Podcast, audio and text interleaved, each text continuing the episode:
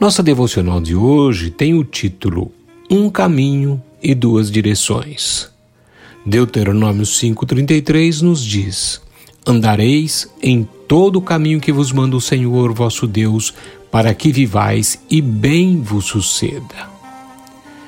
Como se movem os indivíduos que se encontram no caminho, ou seja, na peregrinação espiritual que estão fazendo? Por meio de atos individuais que promovem a consequência de suas próprias decisões. Cada ato produz um movimento na vida do ser humano com a possibilidade de dois desenlaces: ou nos leva a estarmos mais perto de Cristo, ou nos leva para mais longe dele.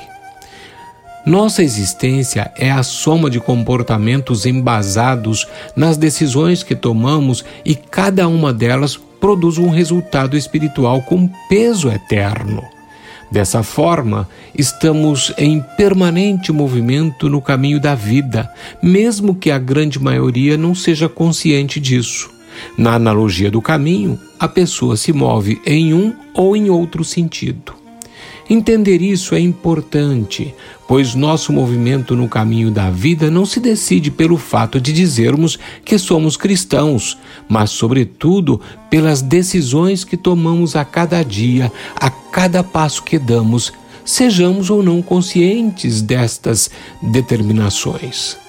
É por isso que cumpre a urgência de sensibilizarmos o nosso espírito à ação do Espírito de Deus, para que a cada momento ele possa indicar-nos as decisões corretas.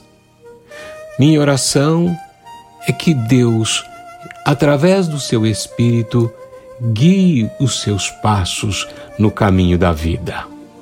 Mas poderíamos orar assim: Senhor, por teu Espírito, instrua-me, ensina-me e aconselha-me no caminho da vida. Que as minhas atitudes e decisões sejam para a tua glória, em nome de Jesus. Amém.